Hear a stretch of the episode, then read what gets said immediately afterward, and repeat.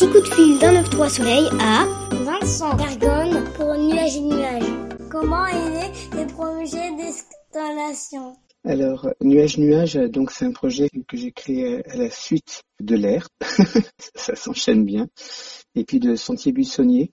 C'est des projets où je cherche à rompre avec la forme d'un spectacle. Ce sont plutôt des installations poétiques où je laisse les, enfants se promener, vivre des aventures artistiques avec nous. Tout le monde euh, se demandait mais tu vas toujours faire la même chose. mais en fait, euh, j'expliquais à tout le monde que non, on peut euh, faire des créations, même si on laisse les enfants libres, à chaque fois elles sont différentes, les performances. Quel moment préférez-vous? Comme il n'y a pas de spectacle, il n'y a pas de moment prédéterminé qui va arriver. Mais par contre, ce qui se passe, c'est que avec les autres artistes, on cherche dans le rapport au public ce qu'on appelle l'acmé. C'est-à-dire qu'à un moment donné, il y a euh, un moment suspendu, un moment magique qui se passe à chaque séance.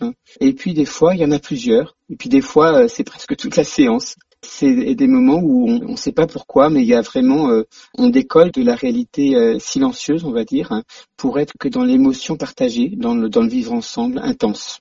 C'est ce qu'on appelle l'acmé, en fait, ces moments de magie. Un souvenir de tournée qui vous a marqué? Alors, on n'a pas encore tourné, faute euh, au confinement, parce qu'en fait, il y a plein de lieux euh, je ne sais pas si c'est l'endroit où le dire, mais je suis tellement triste d'être payé des fois pour des représentations que je ne joue pas.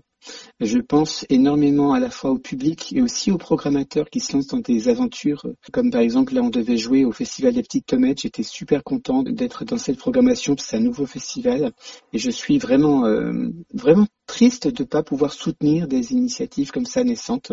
Voilà. Par contre, on a commencé à, faire des, euh, des séances avec, avec du public pour expérimenter cette forme-là.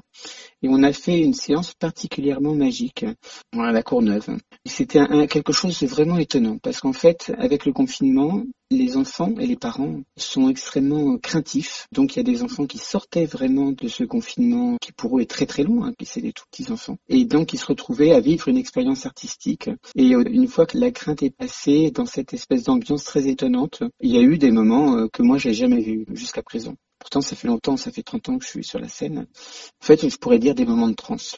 Euh, de transe, pas de moi, mais du public. C'est quoi votre premier souvenir de spectacle pas vu de spectacle enfant. Euh, par contre, euh, le premier spectacle que j'ai vu, c'était un spectacle d'Agnès, Agnès Desfosses, un géant minuscule. Moi, je faisais déjà des spectacles. Et puis j'avais une très haute idée du spectacle et c'est formidable parce que le premier spectacle que j'ai vu était un spectacle de très très grande qualité. Le travail d'Agnès, c'est vraiment quelque chose qui fait rêver le spectacle. On rentre dans un univers, dans un rêve, avec une très très grande exigence parce que souvent, quand on fait des, choses pour les bébés, euh, enfin en tout cas à l'époque où moi j'ai commencé, il y avait un immense mépris pour ce qu'on pouvait faire pour les enfants. Donc de toute façon, on pouvait faire de la, de la crotte et que c'était pas grave. Et Agnès, c'est le contraire. Agnès, elle fait des choses, euh, si je dirais, c'est encore plus exigeant avec les, avec les tout petits que ce qu'on pourrait faire pour des adultes. Quel animal sommeille en vous? Euh, Je pense que nous sommes tous les animaux. et d'abord des grands singes. Peut-être que j'aurais une, une tendresse particulière pour les merles parce que je siffle euh, et parfois il y a certains merles qui ont fait la gentillesse de m'écouter, de me répondre. Et du coup euh, c'est vraiment un grand questionnement. Comment on peut euh, on peut être compris et comprendre d'autres animaux dans leur propre langage. Et évidemment en tant qu'humain on se sent tellement bête, tellement stupide face à l'intelligence animale.